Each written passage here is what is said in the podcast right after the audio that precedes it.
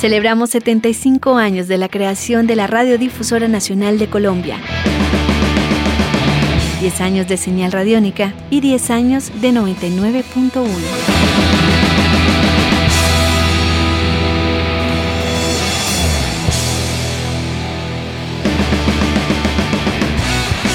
Continuamos oyendo de boca de sus realizadores como era un turno en 99.1.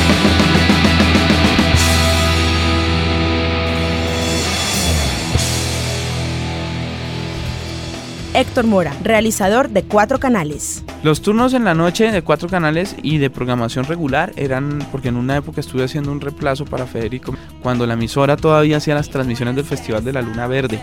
Y era particular porque el ambiente en las noches era también muy privado, no había mucho movimiento, era muy callado, pero el teléfono no dejaba de sonar. Los turnos de la noche son mucho más calmados, eran tranquilos, pero se siente uno que le habla como a mucha gente que por algún momento en el fin del día tiene la oportunidad de escuchar en radio algo. Como que el compromiso es de no saturarlos mucho, de acompañar al, oyente, de darle alguna información que pueda ser amena, que en determinado momento le levante el ánimo, si es un lunes o un martes que está comenzando a trabajar. Y en esa medida creo que lo más interesante era el contacto con la gente, llamaba a todo tipo de personajes simpáticos, de mentes locos, borrachos, sobrios. Deja vu.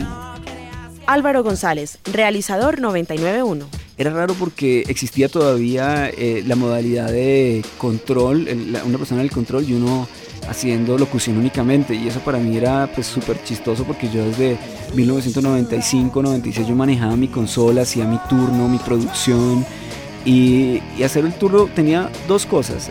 Uno que era raro por ese aspecto y dos que era súper bonito porque igual la persona que, que, por lo general estaba al otro lado de la, de la consola, la que operaba pues no, no, le gustaba la emisora o pues no, no entendía la música. Y allí se generó un, un, un, ejercicio de tolerancia especial y es que, por ejemplo, Johnny Palencia, que es un hombre rey vallenato en todo el buen aspecto, se volvió humanamente amigo y comenzó a querer la emisora. Yo tengo que recordar con mucho cariño a Angelita Plazas, a Ernesto Cortés, eh, particularmente, que se pusieron la camiseta de la emisora en momentos en que mucha gente atacaba la emisora tanto fuera como adentro. Que ese es un punto que pues yo creo que sí es, sí se debe decir como parte de la historia y sin resentimiento ni nada, sino sencillamente con cariño. Yo inauguré un lunes a las 7 de la mañana el primer turno de control locución, teniendo en cuenta que como que nadie quería, ningún operador le gustaba estar en 99.1, entonces decidimos que nosotros íbamos a hacer la operación control y soltaron eso y lo hicimos y yo históricamente fui la primera persona que, que hizo una control locución aquí en 99.1. Lo había sentido. Una canción que me acuerde de ese momento.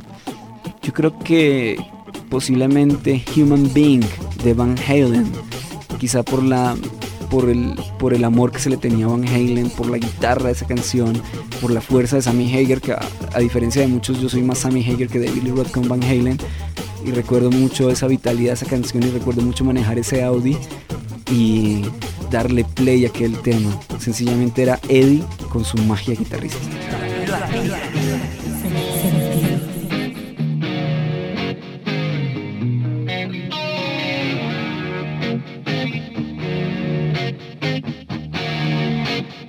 El 26 de octubre de 2004 se liquidó Inravisión y con ella también la frecuencia joven de la Radiodifusora Nacional de Colombia. Y el año de la salida, si no me acuerdo cuál Eduardo Arias, realizador de Rock al Detalle cuando hubo una crisis grandísima en Inravisión, pero sí tuvo que haber sido a finales de 2002. No sé, yo, yo lo, que, lo que percibí en ese momento es que había demasiada gente haciendo programas, demasiadas cosas, no había plata y yo lo que pensé, bueno, pues por lo menos que se queden los que están clavados en la emisora 14 horas al día, ¿no? Me parece que la emisora tú tiene como, como ciertos limitantes. Jenny Cifuentes, realizadora 991 me parece un proyecto muy bacano y todo el cuento que podía crecer y crecer y crecer y crecer más. No llegar al punto pues de o al nivel que tiene una emisora comercial, pues que es difícil porque se manejan las pautas y bueno, otras cosas, pero de repente el mercadeo pudo haber sido mejor, se pudo haber llegado de pronto a más público. Gonzalo Rodríguez, realizador Materia Prima. Yo no me fui, me, echaron. No, mentiras, no, o sea, se, acaba, se acabó el contrato, se acabó en revisión, pero creo que eso fue un buen síntoma. creo que era necesario que se acabara en revisión para que muchas cosas mejoraran. Ernesto Cortés, operador 991. Y pues desafortunadamente por cuestiones de, la vida se acabó la, la, emisora y nos negociaron, nos hicieron un arreglo y nos tocó pues dejar eh, de seguir laborando y compartiendo buenos, buenos momentos con los demás amigos. Lo habías sentido. Andrés Ospina, realizador 991. Cuando ya se sintió que el programa había cumplido con sus objetivos, que no quiero decir que cumplió su ciclo porque no me gusta esa expresión, pero sí, cuando ya supimos que, que el programa había llenado, digamos, una, una, suerte de expectativas y de cosas, decidimos terminarlo de común acuerdo con, con la radio. Eso fue hace casi un año, en eh, abril de 2006. Deja vu. Ángel Becasino, realizador, radioficción. Yo no me fui, me fueron. no fueron. Cuando se produjo esta cosa de la reestructuración de Inravisión y todo lo demás, que quedó una cosa muy rara, una especie de vacío donde permanecieron algunos y demás historietas, eh, a nosotros nos empezaron a decir que en un mes se arreglaba esa situación y retomábamos el espacio. Y de repente eso se perdió en el vacío y, y nunca más llegó el espacio para que lo pudiéramos seguir haciendo, ¿no? Pues no, a la larga le queda una especie de nostalgia, ¿no? Fue en el momento en que el gobierno intervino en revisión, la liquidó y la volvió esto que es ahora RCTV o no me acuerdo cómo se llama. Bueno, mi nombre es Álvaro González Villamarín, me dicen el profe. Este fue mi primer contacto, la primera persona que me abrió el micrófono en 99 fue Ítalo Lamboglia. Recuerdo que hablamos de las víctimas del doctor Cerebro.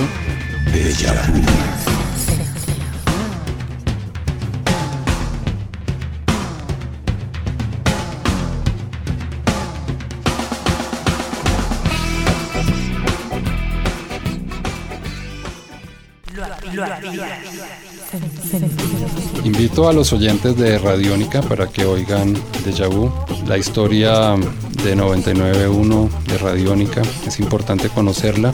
Déjà Vu.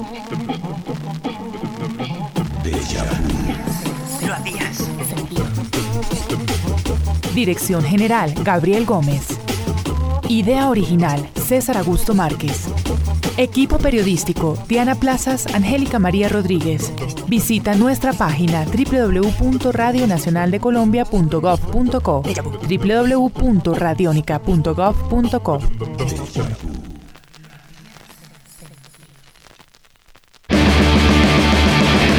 Celebramos 75 años de la creación de la Radiodifusora Nacional de Colombia, 10 años de señal radiónica y 10 años de 99.1.